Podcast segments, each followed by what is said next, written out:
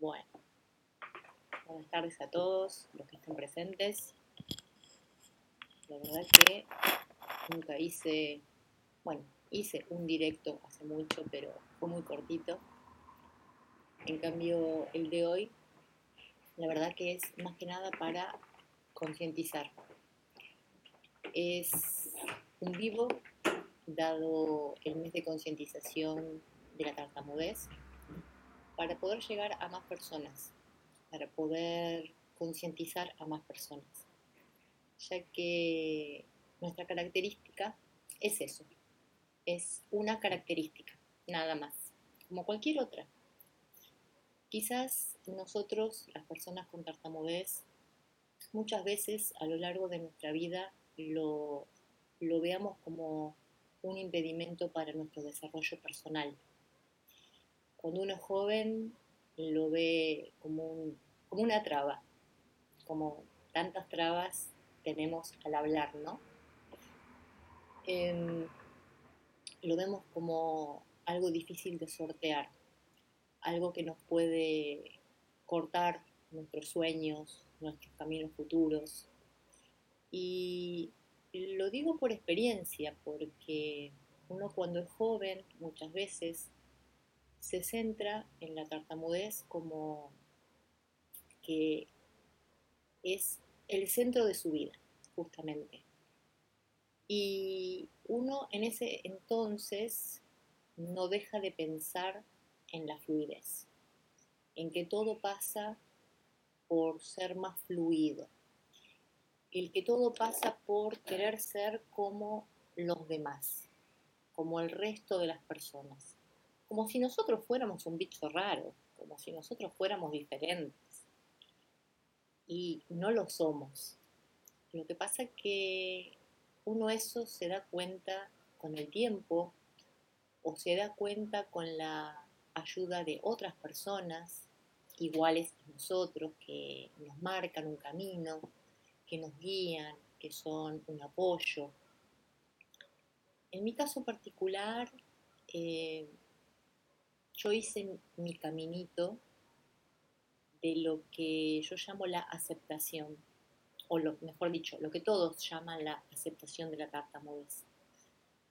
Y es aceptar que tenemos esta característica y que vamos a tener días buenos y días malos, que no siempre vamos a poder ser fluidos aunque apliquemos las técnicas que nos dan los fonoaudiólogos, que no siempre vamos a ser fluidos porque las emociones son parte nuestra y esas emociones muchas veces nos juegan en contra. La tartamudez es algo cíclico, por eso hay días buenos y días malos. Y lo más importante que tienen que saber todos es que es involuntaria. Nosotros no decidimos cuándo trabarnos, no decidimos cuándo no tener un bloqueo, un silabeo, una prolongación de letras o cualquier otra cosa. Aparece, aparece de golpe y no lo podemos controlar, no tenemos forma. Y aunque mucha gente nos diga, respira, tranquilízate, no. Eso es justamente lo que no hay que hacer. Decirnos que nos tranquilicemos, porque nosotros estamos tranquilos, sabemos qué queremos decir. Y si nos dicen justamente tranquilízate, nos vamos a poner más nerviosos, porque la traba viene y necesitamos destrabarnos. Para eso, bueno, hay técnicas que nos enseñan los fonoaudiólogos, pero no cualquier fonoaudiólogo. Un fonoaudiólogo especialista en tartamudez, ya sea para niños, adolescentes, adultos, tiene que ser especialista. ¿Saben por qué? Porque me ha pasado me tocó buscar por la cartilla médica hace muchos años fonobiólogos y obvio que no dicen especialista en, hice fonoaudiólogo, nada más. Entonces me dediqué a llamar por teléfono a uno por uno y preguntarle, ¿sos especialista en tartamudez? ¿Sabes sobre tartamudez? Y todos me decían no, no, no, no. Hasta que una me dijo que sí, que sabía. Yo feliz, me presenté, empecé las sesiones con esa fonoaudióloga y al cabo de tres, cuatro sesiones me di cuenta que no era para mí. La fonoaudióloga era especialista en distintas áreas competen los fonoaudiólogos, yo no las conozco, eh, y más que nada especializada en niños. Yo era una persona grande, una persona adulta.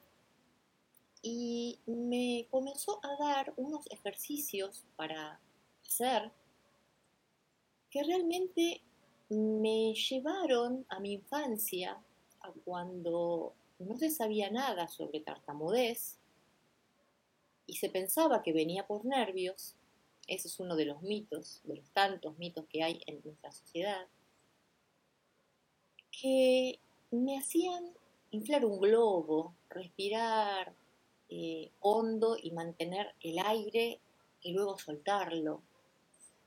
Me hacían leer de un libro eh, en forma cortada, como con un ritmo, como pausada. Cuando yo era chica, la foniatra que me atendió me dio un tamborcito, no me lo olvido más. Eh, para que yo leyera con el tambor, para que fuera marcando el ritmo con el tambor. Entonces yo leía la casa grande de mi abuela. Bueno, son formas, son técnicas.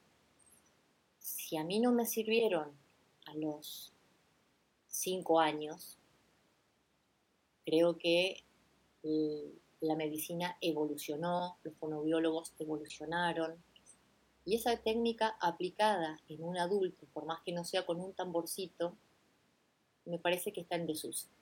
Efectivamente, eh, participé en este mes de toma de conciencia de tartamudez de algunos Zoom, de algunos vivos donde grandes especialistas en tartamudez dieron charlas gratuitas, abiertas, y allí, bueno, uno se encuentra con muchas cosas donde se informa cada día más. Por suerte, cada día más hay información sobre la tartamudez y sobre las técnicas que están utilizando hoy día los fonobiólogos.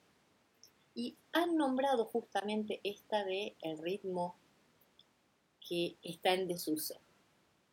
Y eso lo han aplicado conmigo hace mm, aproximadamente, yo diría unos ocho años, más o menos. Bueno, claro que eh, dejé de ir a esa fonoaudióloga porque no me servía. Y es como que me había rendido realmente. Eh, hasta que, por suerte, encontré a la Asociación Argentina de Tartamudez y allí una excelente fonoaudióloga especialista a la que concurrí no mucho tiempo por una cuestión de horarios, pero que me ayudó un montón, me ayudó un montón porque a la tartamudez no se la abarca solamente en base a nuestro habla, a la parte motora, si se quiere llamar, sino que también hay que abarcar el aspecto interior de la persona, las emociones.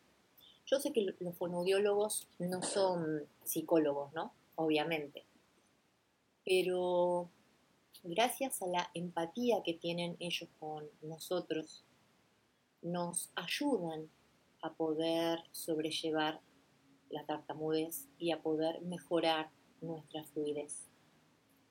Digo esto porque es un enfoque que se está abriendo cada vez más donde la tartamudez, que es lo que ustedes ven, ustedes ven esta parte, ¿sí? Ustedes ven nuestras trabas, ven nuestras caras raras quizás, o ven que transpiramos, o ven que desviamos la mirada para cualquier lado. Pero todo eso proviene de la parte de acá abajo, de la parte de las emociones. ¿Y por qué comento esto? Porque las emociones, como dije en un principio, son, digamos, el motor que tenemos dentro. Si nosotros, personas con tartamudez, nos autopercibimos con una dificultad, nuestra emoción interna va a ser negativa. Y eso se va a notar en nuestra habla. Nos vamos a trabar más, nos vamos a sentir incómodos. Si nuestra autopercepción, y esto lo digo por mi experiencia, no por la de los demás, que quede claro, ¿sí? Es algo personal, es una opinión personal.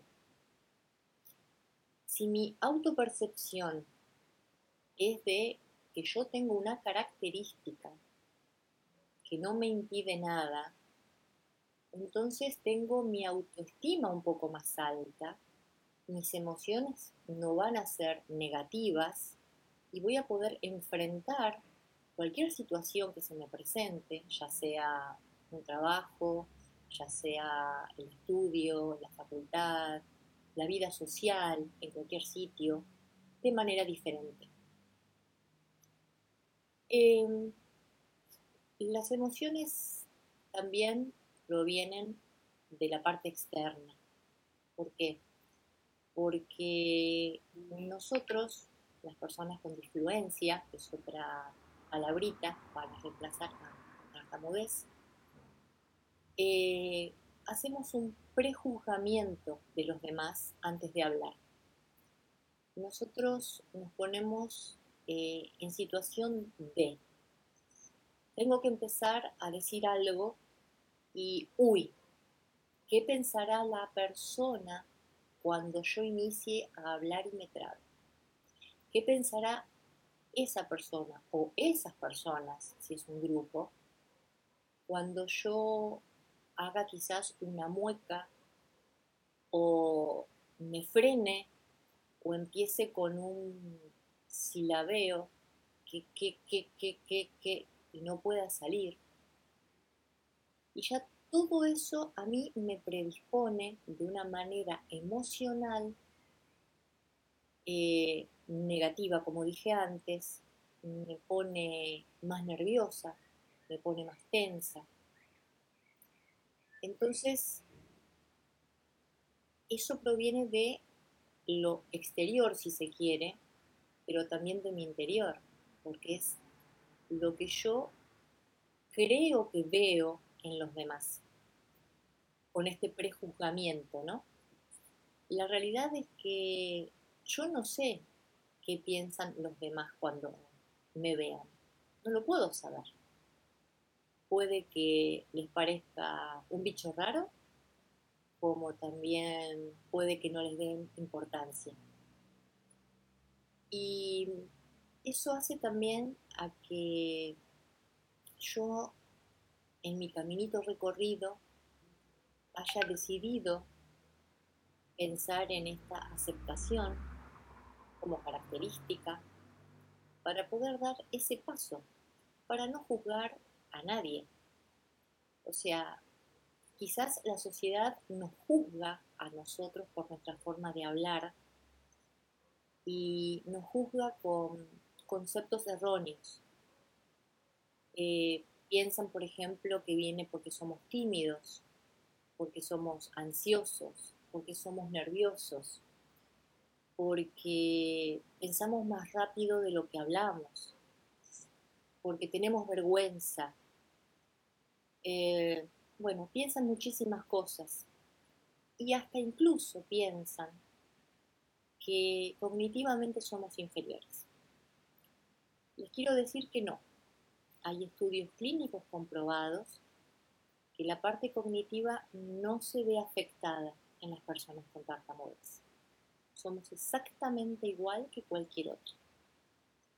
Pero bueno, es un caminito que hay que estar haciendo, divulgando, comentándole a las personas que todos esos mitos de que la tartamudez viene, por ejemplo, por un susto, como yo siempre creí.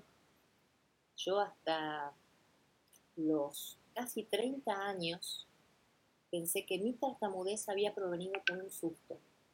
Hay muchas personas con tartamudez que lo siguen pensando, que tuvieron algún trauma quizás, un susto o tuvieron alguna dificultad extrema, una situación importante en su vida que los afectó emocionalmente y eso desencadenó la tartamudez.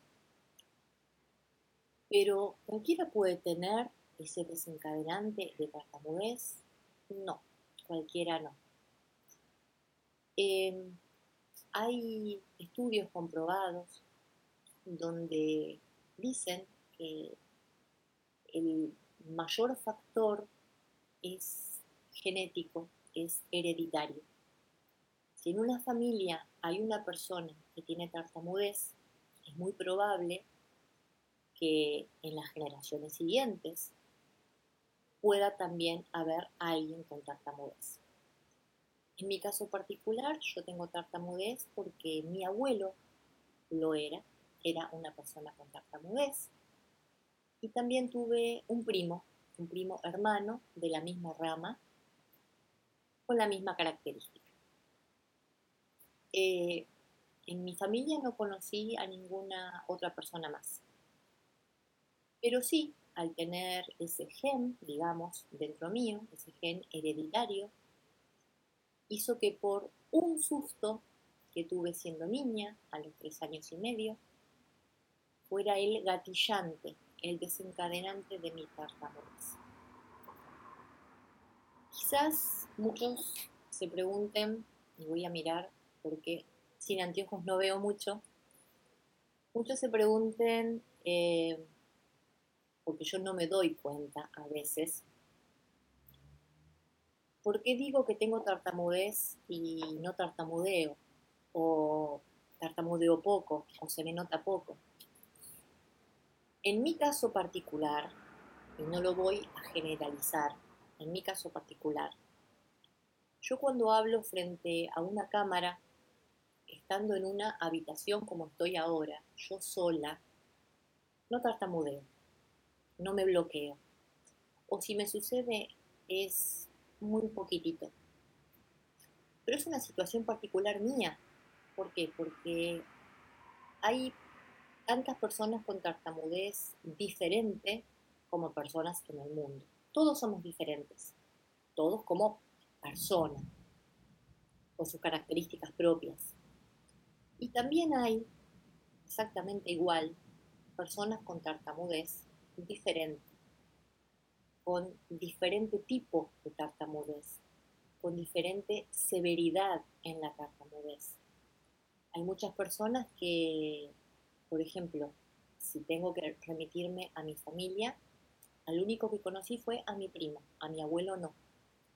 Pero mi primo tenía una tartamudez diferente a la mía.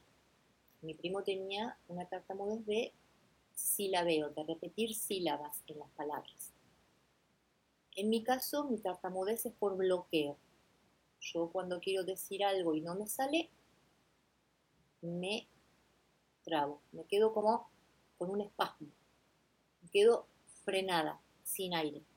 ¿Sí? Esto en estos momentos no me está pasando. Y no significa que es porque estoy relajada, ni mucho menos. Porque lo dije al principio, es involuntario. Pero el ambiente ayuda, el lugar donde estoy me ayuda a que yo pueda fluir más. El estar en esta habitación yo sola, sin nadie presente que me esté mirando, ayuda a que yo esté más fluido. Pero repito, es mi caso particular. No a todos les sucede. No a todas las personas con tartamudez les sucede. De hecho, en muchos Zoom, donde somos personas con la misma característica, todos hablamos y hay algunos que también están en una situación parecida a la mía, en una habitación solos, y tartamudean igual. Pero yo creo que también va en la exposición. Eh, cuanto más nos expongamos, y cuando digo exponer significa cuanto más salgamos a la calle y hablemos, nos vamos a sentir más cómodos. Es mi pensamiento, es mi opinión personal.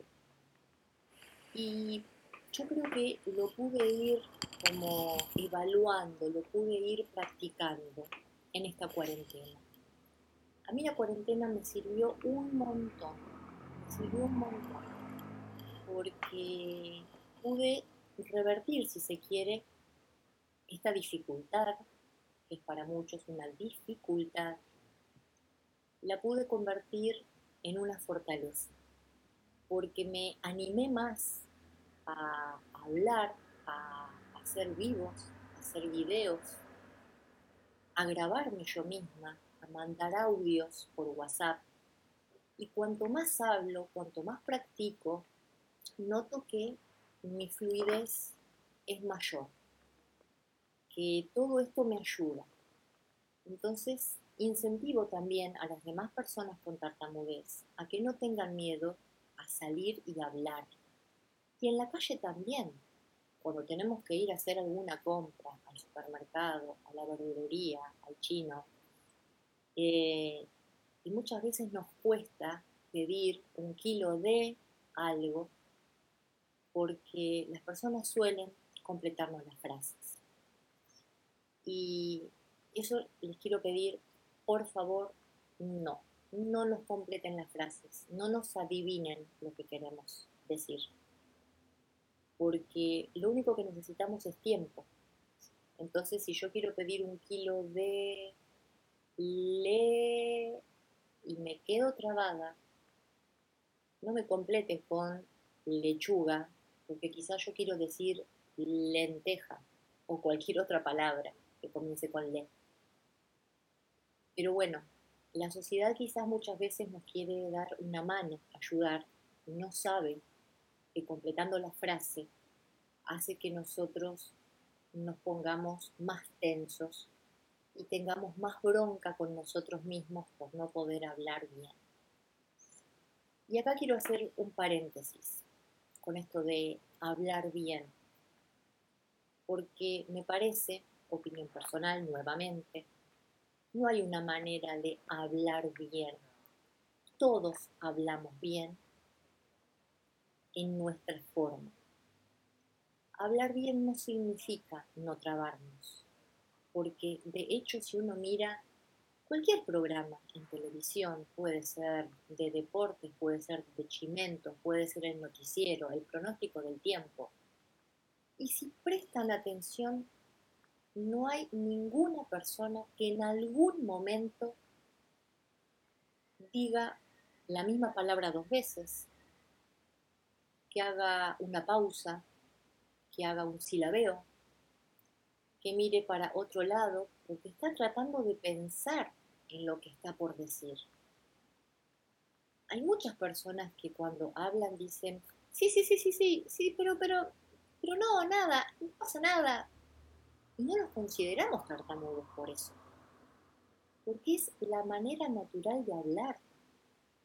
Entonces, nosotros, las personas con tartamudez, también tenemos que darnos ese permiso de trabarnos, porque es nuestra manera de comunicarnos. Repito, no hay una manera buena o mala, son maneras de comunicarnos. Y no hay maneras perfectas, porque la perfección no existe, por el ejemplo que di recién. No hay una perfección en el habla, en la comunicación. Cada persona se comunica de manera diferente. De hecho, las personas sordas se comunican de una manera diferente y no con la verbalización, sino con un lenguaje de señas.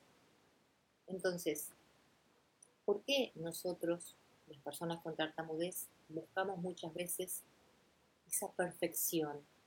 quizás inconscientemente es como encajar en una sociedad donde siempre, donde siempre fuimos discriminados, donde siempre fuimos como burlados por nuestra manera de hablar, donde siempre se han hecho chistes sobre la tartamudez.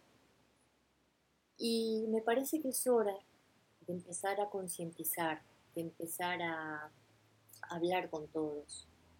Los que sepan sobre tartamudez, que divulguen, que hablen, que cuenten. Los que tenemos tartamudez, también tenemos esta obligación de informar y de también lo que yo llamo salir del closet. ¿Y qué significa? Poder hablar abiertamente con nuestra familia, con nuestros amigos, en nuestro trabajo, sobre qué nos pasa, sobre qué tenemos, qué es esto de la tartamudez. Yo lo hice primero en mi familia, después con mis amigos, luego en mi trabajo. Y les puedo garantizar que cuando uno lo habla, lo blanquea, porque a ver, todo el mundo se da cuenta que nos trabamos y que tenemos algo llámese tartamudez o, como quieran llamarlo. Y, todo eso nos va como quedando dentro nuestro. Eh, todo el mundo sabe, pero nadie lo habla. Entonces cuando uno puede sacarlo, verbalizarlo, es una mochila enorme que nos sacamos de encima. Es sacarnos piedritas de esa mochila, porque hablo con mi familia, hablo con mis amigos, hablo con mis compañeros de facultad, mis compañeros de secundario, con mis vecinos, hablo con los vendedores donde suelo comprar, hablo con mis jefes en mi trabajo y la mochila se va descargando de piedritas. Todo eso es como que nos relaja más. ¿Por qué digo esto? Porque yo lo comprobé. Yo al verbalizarlo, al poder decirlo, me parece que me quedé sin conexión, chicos, perdón. Hay un problema acá en la transmisión. No sé si me están viendo, ¿eh? si me quieren escribir por chat o por algún lado, me dicen porque yo tampoco estoy muy ducha con esto de los vivos en Facebook. Creo que hay un pequeño delay, no me doy cuenta, es por el tipo de transmisión de internet que tengo. Gracias Carolina, gracias Mauricio por estar acá, me encanta. Lamentablemente mi internet parece malo y voy a tener que dejar esta transmisión para la próxima. Así que bueno, me despido, los espero en un próximo vivo. Así que bueno, nos vemos prontito. Chau, chau.